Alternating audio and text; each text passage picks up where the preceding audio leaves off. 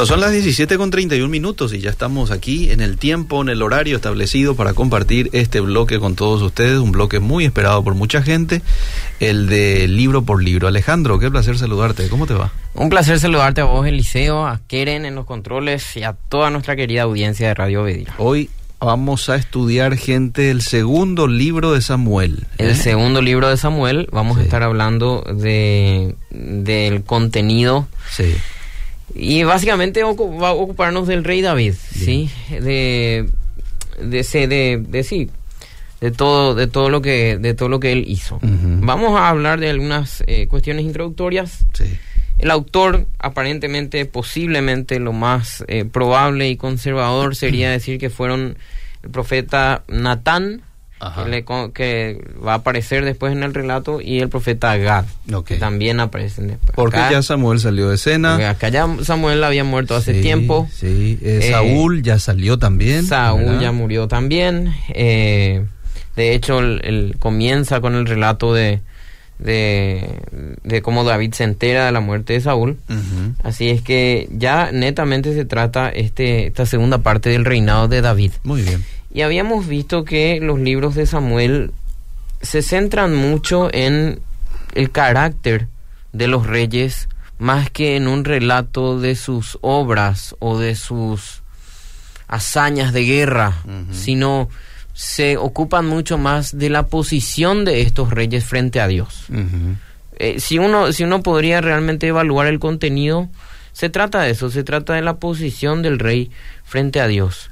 Y vemos que Saúl terminó mal terminó condenado frente a Dios. Mm. pero David aparentemente eh, cometió también errores pero Sí. termina en una mejor posición frente al Señor. Y hoy vamos a, a desglosar un poco el contenido De esta de esta de este libro que es eh, de género histórico Mm. y, y- y tiene una forma muy muy muy atrayente de, de- de escritura Mm. y, y que hace que uno al leer parece que se parece que pueda ver toda la historia ¿verdad? Vi- viste esos autores que escriben tan bien que te hacen ver todo lo que vos estás leyendo ¿verdad? Sí, sí. Eh, y está escrito a un nivel de detalle muy interesante y es, es un libro de, de para todo aquel que es habido lector es muy atractivo Muy bien. y bueno, y el libro comienza con... eh, a- a- vamos a bosquejar un poquitito. La primera, eh, los primeros capítulos se ocupan del reino de David sobre Judá, porque Israel todavía estaba en manos de la dinastía de Saúl, de sus hijos, eh, y que van muriendo poco a poco, uno a uno, Sí. sin mucha participación de David, eh, directamente de David, por lo menos en este, en este sentido, ¿verdad? Porque el, el libro trata de mostrar cuánta honra, eh, aún así, después de su muerte, David le mostraba a Saúl. Luego ya habla a partir del capítulo 5 hasta el 10 eh, del, del, del reinado de David sobre eh, Israel. Y ahí hay unas cuestiones muy importantes. Por ejemplo, eh, la recuperación del arca del pacto que va otra vez a- que va a la ciudad de Jerusalén, la funda, la, la, la conquista de la ciudad de Jerusalén. Entonces, la puesta de Jerusalén como la capital, la- el, el- el llevar el arca de vuelta, eh, llevar el arca a Jerusalén. Estos son acontecimientos históricos muy importantes dentro de Israel que son narrados en esta parte. Mm. Luego ya el conocidísimo pecado de David con Betsabé, al cual se le ocupa mucho, ¿verdad? Se, se le ocupa prácticamente del capítulo 11 al capítulo 18. ¿Y por qué digo esto? Porque ahí están está el pecado en sí, el arrepentimiento y las consecuencias del pecado también son narradas. Eh, luego, finalmente, eh, encontramos un comentario, un- unos, los unos capítulos que hablan sobre los últimos años del rey David. Muy bien, vamos a hablar un poco, eh, vamos a hablar un poco del contenido y vamos a, a ver quién era David ya como rey. Mm. David hizo muchas cosas y, y en, en los primeros capítulos encontramos el en el capítulo 1, versículos 11 y 12, encontramos ya parte del carácter de David revelado en, en, en Segunda de Samuel. Esta es la escena cuando él podía haber matado a Saúl, ¿verdad? Y no lo hizo. No, ¿verdad? es la, ¿O no, no, no, es la escena cuando él se entera Ah, ok. de la muerte haciendo, de Saúl. haciendo de sus vestidos los rasgó y lo mismo hicieron los hombres que estaban con él y lloraron y lamentaron y ayunaron, y ayunaron hasta la noche por Saúl y por Jonatán su hijo, por el pueblo de Jehová y por la casa de Israel porque habían caído a filo de espada. David eh, se entera de que Saúl había muerto, vino un, muchachito, le avisó, Mm. eh, y, y bueno, y ahí empieza el luto de, de David. Y continúa el capítulo 2 con David siendo consagrado rey de Judá, Mm. que era una parte de Israel, no, no fue todavía consagrado en todo el reino, ¿verdad? Porque la dinastía de Saúl todavía seguía peleando para Mm. eh, hacerse con el reino, ¿verdad? Sí. En el capítulo 3 encontramos un poco de, de los hijos de David, presenta a los hijos de David y, y los presenta de un modo interesante Mm. porque después van a ir muriendo. Y, y- y yo creo que por eso hace esta presentación, ¿verdad? Mm. Pero fíjate cómo, cómo David, eh, hay una poesía en el capítulo 1, Ah. cómo David valoraba a Saúl y a, y a Jonatán. Y eso es lo que me llama la atención, Sí, porque. Saúl le estaba persiguiendo Le- Saúl a le persiguió por años. Y él en vez de celebrar cuando vinieron a contarle de que había fallecido el que le perseguía, Sí, Él no, no se alegró, ¿verdad? ¿verdad? Y, y fíjate lo que dice, por ejemplo, eh, el versículo 23 del capítulo 1. Saúl y Jonatán, amados y queridos, inseparables en su vida, tampoco en su muerte fueron separados. Más ligeros eran que águilas, más, fuertes, que, leones. Hasta ahí, ¿ves? Hijas de Israel, llorad por Saúl, dice. Es una, una hermosa, una hermosa, eh, una Poesía. hermosa poesía que, Mm. que, que, que expresa al rey David ahí, ¿verdad? Y, y muy interesante. ¿A quién le dice más maravilloso me fue tu amor que el amor de las A mujeres? Jonatán. A Jonatán, su Sí, a amigo. Jonatán, su Bien. amigo, ¿verdad? Ese, ese, eso también encontramos en Primera de Samuel, ¿verdad? Ah. Eh, era una amistad muy profunda. No tratemos de interpretar lo que el versículo nos dice, por ¿verdad? favor, por favor. sí. Y ya en el capítulo 2 eh, vemos que eh, David estaba en, en Judá y Isboset, hijo de Saúl, comenzó a reinar sobre Israel. Isboset estaba reinando sobre Israel, gran parte del territorio, y reinó dos años, hasta que murió, ¿verdad? Mm. Eh, luego ya David se hace cargo del reino. Y en el capítulo 5 vemos la historia de la consagración de David proclamado rey de Israel. Si puedes leer Segunda de Samuel 5, ¿verdad? Segunda de Samuel capítulo 5 versículo 4. Era David de 30 años cuando comenzó a reinar y reinó 40 años. Reinó por 40 años, O ¿verdad? sea, hasta los 70. Sí. En Hebrón reinó y bueno, continuó. Fíjate que lo primero que hace David es toma eh, toma Jerusalén. Mm. Eh, y dice el, el versículo 10, y David iba adelantando y engrandeciéndose, y Jehová, Dios de los ejércitos, estaba con él. David, eh, en estos primeros capítulos, el reinado de David fue prácticamente perfecto. Mm. Después de tomar Jerusalén, David marcha contra los filisteos y, David, y, y Dios le dice, sí, adelante, podés ir, vas a conquistar, vas a ganar. Y David llega, llega a un punto en que David conquista toda la tierra de, de Israel, toda la tierra que fue prometida a Josué llega a un punto de conquista con David. Mm. Y en medio de este relato encontramos eh, el capítulo 6, donde David intenta llevar el arca a Jerusalén y tenemos acá una historia un poco extraña, pero una historia que nos revela muy claramente el, el carácter de David. Y por eso quiero detenerme un ratito en esta historia, Liceo. Bien, vamos, vamos. Y pedirte un poco a ver si, si, si, podemos, si podemos leer alguna, alguna parte de esta historia. Sí. Es la famosa historia de cuando David intentó llevar el arca del pacto Ah, a Jerusalén sí. y un hombre intenta atajar el arca y Ah, muere. ¿Te por- acordás? cuando estaba por caer el, arca. sí. Entonces vamos a, le- a leer un poquitito el capítulo 6, versículo 3 en adelante. Pusieron el arca de Dios sobre un carro nuevo y la llevaron de la casa de Abinadab, que estaba en el collado, y. Usa y Ahío, hijos de Adinaba- Abinabat, guiaban el carro nuevo.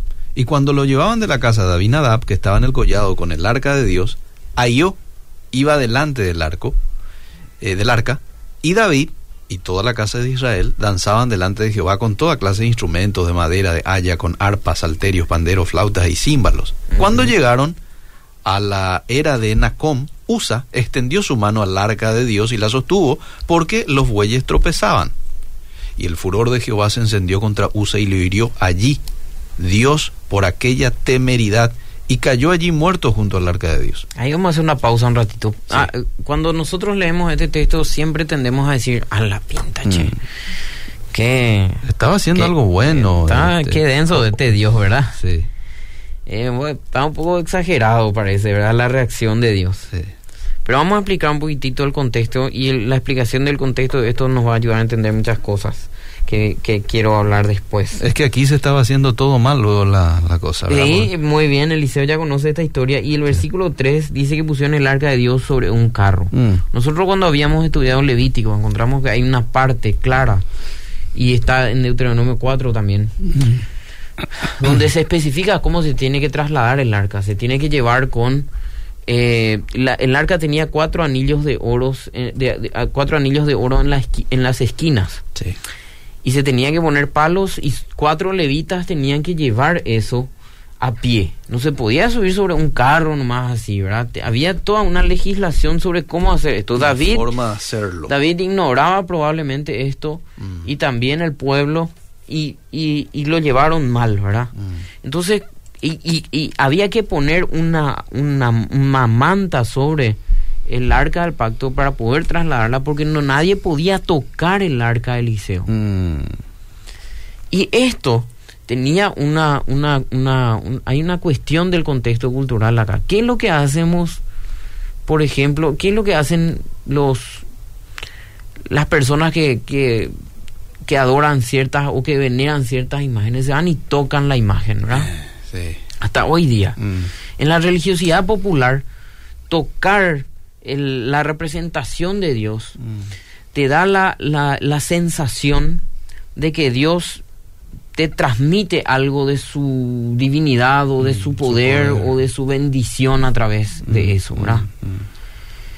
Y, y te hace, te da también la noción de que vos a través de un esfuerzo, de irte hasta allá, besar sus pies, vas a tener cierta recompensa por eso, ¿verdad?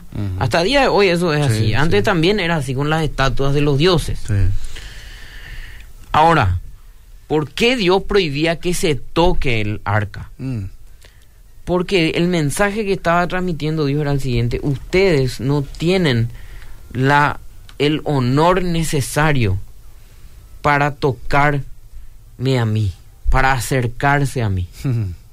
¿Qué había dentro del arca del pacto? Mm. Las diez, los diez mandamientos. La gente no tenía, no podía cumplir con esos estándares del liceo. Mm. Entonces no podían acercarse al arca del pacto, no podían tocar el arca del pacto porque no eran dignos, no eran santos. Mm. Palabra clave Ok. del Levítico y del Nuevo Testamento y de las leyes. Ujú. No tenían la santidad necesaria para tocar el arca. Mm. No podían acercarse a Dios. También el hecho de que este hombre haya ayudado a que el arca, ayudar al arca, eso quiere decir, en la mentalidad de aquel tiempo, eh, los, los dioses de aquel tiempo podían recibir una que otra ayudita del pueblo. Mm. Cuando no ocurría, eh, cuando no ocurría milagros, cuando no ocurría grandes, cuando no ocurría lo que ellos pedían, generalmente ellos le daban más ofrendas o le trataban de ayudar de alguna manera a los dioses para que hagan su trabajo. Entonces Dios al condenarle a este, condenó luego porque era un incumplimiento de la ley, ¿verdad? Como estaban llevando con carros. Pero al margen de esto, Dios estaba demostrando que Él no necesita ayuda, Qué que Él es todopoderoso, que Él no necesita eh, que, y que las personas no pueden acercarse a Él por voluntad propia. Mm. Que uno pueda acercarse al Señor es un acto de gracia, Mm. de gracia del Señor. Dios te concede Mm. acercarte a Él. Vos no podés acercarte a Dios porque vos Claro, porque vos por tus propios o- claro. esfuerzos humanos. A eso me refiero cuando digo por voluntad propia. Entonces, entonces, David, ¿qué pasa después? David no quiso llevar el arca, dejó en la casa de un, de, de- dice eh, Obed Edom Geteo, Mm. de un extranjero dejó, dejó el arca en la casa de un extranjero, porque esa antes David pensó, mira, chora, ahora Dios se va a enojar con nosotros, vamos a poner el arca en la casa de este extranjero, que la maldición caiga sobre él. ¿verdad? Y entonces, ¿qué pasó? Dios le empezó a bendecir a este. ¿Habrá dado permiso este Obed Edón o fue una imposición del Y rey? probablemente no, ya- no, no, no dice la historia cómo fue. Pero ante ese escenario nomás no era, no era cualquier cosa permitir que ese arca quede en tu casa. Y sí, pero si el rey te impone, no hay mucho que bueno, decir, ¿verdad? Bueno, bueno, ahí está. El Capítulo, versículo 12 fue, es clave y dice, fue dado aviso al rey David que Jehová ha bendecido la casa de Obed Edom y todo lo que tiene a causa del arca de Dios. Mm. Entonces David fue y llevó con alegría el arca de Obed Edom a la ciudad de David. ¿Qué es lo que Dios estaba mostrando ahí? Dios puede bendecir a quien Él quiere, Mm, a un extranjero. Que ellos pensaron que ahí Dios iba a echar toda su ira, pero no, como había ocurrido antes en 1 Samuel cuando ellos robaron el arca y Dios maldijo todas las ciudades de los filisteos, ¿te acordás? Sí, sí, y después los de filisteos tanto el arca maldijo soltaron que devolvieron el arca. Sí. No es que Israel nunca recuperó el arca, ellos devolvieron porque demasiado ya estaban recibiendo pestilencia a causa de eso, ¿verdad? Y acá no. Acá Dios dice, no, Dios decidió bendecir. Mm. Así David se da cuenta eh, que, que, que, que podía otra vez acercarse al arca y llevar el arca. Y empiezan, y ahí sí hacen bien, ¿verdad? Mm. Porque en el versículo 13 dice, y cuando los que llevaban el arca de Dios habían andado seis pasos, él sacrificó un buey y un carnero engordado, ¿verdad? Y sí ya estaban llevando los hombres indicados, que tenían que ser levitas, Mm. que tenían que ser... Ahí había varios requisitos, ¿verdad? Y fíjate un poco lo que dice lo- los versículos 14, 15 y 16, si puedes leer, por favor. Del verso del, Del capítulo. capítulo 6. Eh, me dijiste 14, ¿verdad? 14 en adelante. 14. sí. Dice, eh, y David danzaba con toda su fuerza delante de Jehová, y estaba David vestido con un efod de lino. Así David y toda la casa de Israel conducían el arca de Jehová con júbilo y sonido de trompeta. Cuando el arca de Jehová llegó a la ciudad de David, aconteció que Mical, hija de Saúl, miró desde una ventana y vio al rey David que saltaba y danzaba delante de Jehová, y le menospreció en su corazón. Metieron pues el arca de Jehová y la pusieron en su lugar en medio de una tienda que David le había levantado. Y sacrificó David holocaustos y ofrendas de paz delante de Jehová. Sí, seguí nomás. Vamos, a, vamos hasta el cuando- 22. por ahí. Y cuando David había acabado de ofrecer los holocaustos y ofrendas de paz, bendijo al pueblo en el nombre de Jehová de los ejércitos, y repartió a todo el pueblo y a toda la multitud de Israel, así a hombres como a mujeres, a cada uno un pan y un pedazo de carne y una torta de pasas. Y se fue todo el pueblo, cada uno a su casa. Acá fíjate bien, Eliseo. Volvió luego David para bendecir su casa, y saliendo Mical, que era la esposa de David, Sí, eh, a recibir a David, dijo, cuán honrado ha quedado hoy el rey de Israel. Estaba siendo irónica, ¿verdad? Claro. Descubriéndose hoy delante de las criadas de sus siervos, como se descubre sin decoro un cualquiera. Entonces David respondió a Mical. Acá, acá, espera un ratito. eh, Voy a hacer una explicación acá sobre el contexto cultural. En nuestra cultura actual, Eliseo, una persona como nosotros, un- las consecuencias de ser bueno o malo, ¿qué es lo que le hace a una persona ser bueno o malo en la cultura occidental? Ser bueno te hace, generalmente el bueno es una persona inocente Mm. de romper las reglas. ujú, Ese es bueno, el que no rompe ninguna regla. sí, ¿sí? sí. Claro, sencillo. El malo, ¿quién es? Entonces, el que rompe las reglas, el que tiene culpa. ¿sí? Por eso hacemos juicios en la corte para determinar quién es el culpable y quién es el inocente. En la cultura antigua, consecuencia de ser bueno era la honra Mm. y consecuencia de ser malo era la vergüenza en las culturas de Oriente. Nuestra cultura latinoamericana también tiene ciertos rasgos de este de esta característica eh, cultural, ¿verdad? Eh, por ejemplo, un musulmán, Mm. la noticia un musulmán salió hace poco y le mató a una de sus hijas Mm. porque ella decidió abandonar el Islam. Mm. Y para él y para toda la sociedad, él había hecho bien porque él recuperó la honra de su familia Mm. al matarle a su hija. Mm. Porque ella había avergonzado a la familia Mm. al hacer esto. ¿Te das cuenta cómo el honor y la vergüenza son los valores en este tipo de cultura? Mm. Cuando Mical le dice a David, vos, eh, cuánta, cuán honrado ha quedado hoy el rey de Israel.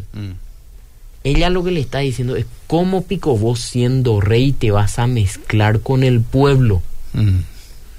Y vos vas a tener, ¿y ¿cómo pico vos te vas a mezclar con el pueblo y vas a, vas a convivir con ellos? Porque ella tenía la noción de cómo deberían ser los reyes Mm. paganos de aquel tiempo. ¿Te acordás, Eliseo, que la semana pasada habíamos hablado de que cuando Saúl pecó, Mm. Lo que Saúl le pidió a Samuel, Mm. ¿qué era? Que le honre frente a los ancianos. Cierto. Porque la honra Mm.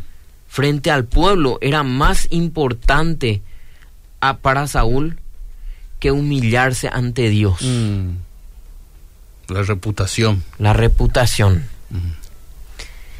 Ahora, en, e- en ese contexto de, de, de cultura de honor y vergüenza, no de inocencia, culpa, como, como tenemos nosotros hoy, quiero que leas entonces lo que dice en los versículos 21 y 22. Entonces David respondió a Mical, fue delante de Jehová quien me eligió en preferencia a tu padre y a toda tu casa para constituirme por príncipe sobre el pueblo de Jehová, sobre Israel. Por tanto danzaré delante de Jehová, y aún me haré más vil que esta vez, y seré bajo, bajo a tus ojos, pero seré honrado delante de las criadas de quienes has hablado. Y Mical, hija de Saúl, nunca tuvo hijos hasta el día de su muerte. Ahí, ahí le dice, mira, Dios me eligió a mí para ser rey.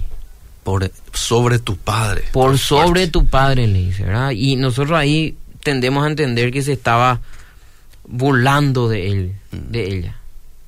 Pero no, lo que David le estaba diciendo es, Dios a mí me puso acá. Mm, ¿Cómo yo no me voy a humillar, avergonzar frente a aquel que me puso acá? mm, Me haré más vil que esta vez, le dijo. ¿Cómo yo no me voy a humillar? Porque ¿dó- ¿en qué contexto estaba humillando David? Él estaba saltando, danzando, gozándose porque el arca de Dios estaba yendo a la ciudad. sí. Él estaba en un culto de adoración. Ajá. ¿Cómo yo no me voy a humillar? ¿Cómo yo no me voy a avergonzar frente a Dios? Esa era la actitud del rey. Entonces, este rey se humilló, ah, se avergonzó ante la presencia de Dios, simbolizada en el arca del pacto.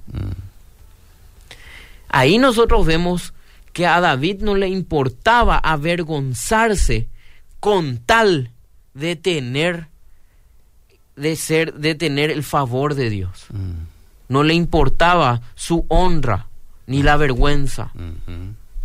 A él lo único que le importaba era estar bien con Dios, honrar a Dios. Mm, Él sabía perfectamente el lugar que ocupaba. ujú. Y fíjate el castigo. Y Mical, hija de Saúl, nunca tuvo hijos hasta el día de su muerte. ¿Cuál era la peor vergüenza para una mujer Eliseo en aquel Ser tiempo? estéril. Ser estéril. Entonces Dios le avergonzó a ella, porque en su cultura el malo es avergonzado. ¿Entendés? Mm, Y David era humilde, se avergonzaba a sí mismo y por eso Dios le honraba. mm, Nosotros vemos en el Nuevo Testamento que Jesús dice, cuando entres a un lugar, entra en el último y Dios te va a honrar. mm. Sí. tomar los últimos puestos, porque en la cultura antigua Mm. ser honrado era el valor máximo y ser avergonzado era lo peor. Pero la- el mensaje de Jesús era que si vos te avergonzás frente a Dios, Él te va a honrar frente a los demás. No que trates vos de salvar tu honra, pro- tu propia honra, Mm. y, y con eso avergüences a Dios. Mm. ¿Entendés? Qué interesante. Sí. Así, con, en este contexto, Mm. después en el capítulo 7 entendemos por qué, eh, por qué, por qué estoy, me estuve acá Eliseo esto, porque el libro de 1 Samuel y 2 Samuel presenta el carácter de Saúl en contraste con el carácter de David. Mm. Y tenemos que explicar estas cosas para comprender cómo era el carácter de David y por qué lo que David era un hombre conforme al corazón de Dios. Mm. Porque nosotros siempre decimos, ah, David, el hombre conforme al corazón de Dios, ¿verdad? Pero ¿qué significa eso? Saúl prefirió la honra de los príncipes, ¿verdad? Saúl prefirió De su los propia honra. ancianos. Prefirió la honra de ellos Sí. antes que la honra de Dios. Sí. David prefirió deshonrarse frente a la gente por honrarse frente Sí, a Dios. O sea, por Dios- honrar a Dios. Qué interesante. ¿Entendés? Da- eh, Saúl prefirió mantener su honra que pasar vergüenza. Y David no le importaba pasar vergüenza por, honrar Dios, a Dios. Por Dios. Y esa era la clave de las diferencias. Y ahora todo lo que vamos a desarrollar en adelante se va a basar en, en- en este concepto. Y quizás antes de ir terminando por hoy, vamos a leer un poco el pacto que hace Dios con David y especialmente a partir del versículo 12 hasta el 18, por favor. ¿Del 7? Sí, capítulo 7, versículos 12 hasta el 18. Bueno, dice el 12, y cuando tus días sean cumplidos y duermas con tus padres, yo levantaré después de ti uno a uno de tu linaje, el cual procederá de tus entrañas, y afirmaré su reino. Él edificará casa a mi nombre, y yo afirmaré para siempre el trono de su reino. Yo le seré a él padre, y él me será a mí hijo, y si él hiciere mal, yo le castigaré con vara de hombres y con azotes de hijos de hombres. Pero mi misericordia no se apartará de él como la aparté de Saúl, al cual quité de delante de ti. Y será afirmada tu casa y tu reino para siempre delante de tu rostro, y tu trono será estable eternamente conforme a todas estas palabras y conforme a toda esta visión. Así habló Natán a David. Y entró el rey David y se puso delante Se de puso Jehová. delante de Jehová y dijo, Señor Jehová, ¿quién soy yo? ¿Y qué es mi casa para que tú me hayas traído hasta aquí? ¿Quién soy yo y qué es mi casa? Mm, ¿Qué, qué, qué honra tengo yo? ¿Y qué honra tiene mi familia? Porque la honra de la familia, del nombre. Por eso en la Biblia, Eliseo, tan importantes son las genealogías. Ok. Porque si vos, porque tu honra no viene solamente de vos, sino de, De tu, tu- familia, de tu linaje. A- Acá también en Paraguay tenemos cosas así medio parecidas, ¿verdad? Sí. Vos pero son un Solano López, ¿verdad? Eh, ¿Entendés? Eh, La honra que te trae el linaje. sí. Y David se pregunta, ¿quién soy yo y quién es mi familia Mm. para recibir tanto de parte tuya? Y acá quería resaltar los versículos anteriores porque ahí está intrínseca la promesa mesiánica. Afirmaré tu trono para siempre. Va a venir alguien después que, que va que después de vos que va a ser mi hijo. Acá en 2 Samuel ya está anunciando el reinado de Cristo quien es heredero del trono de David Mm, aquel también que se humilló, pero que se humilló para darnos vida. Así que eh, no sé si no sé si podemos continuar. Creo que llegamos al, al fin de la hora, sí. eh, pero vamos a estar hablando después un poco. Fíjate cómo, cómo, cómo habla en el capítulo 8 más adelante. Y reinó David sobre todo Israel, y David administraba justicia y equidad a todo el pueblo. La próxima semana vamos a estar hablando de cómo David fue capaz de arruinar su situación, pero volver al Señor. Mm. Y la gran diferencia O con sea, él empezó bien, se descompuso por el camino allá en la mitad de la carrera, pero después volvió a terminar bien. volvió a terminar bien, recibió el castigo, Ajá. fue muy duro el castigo y vamos a ver, Ok. y al final terminó bien. Mm, Bueno, así que el próximo miércoles continuamos con este este estudio exhaustivo de Segunda de Samuel. Gracias, Alejandro. A vos, Elisa. Seguimos.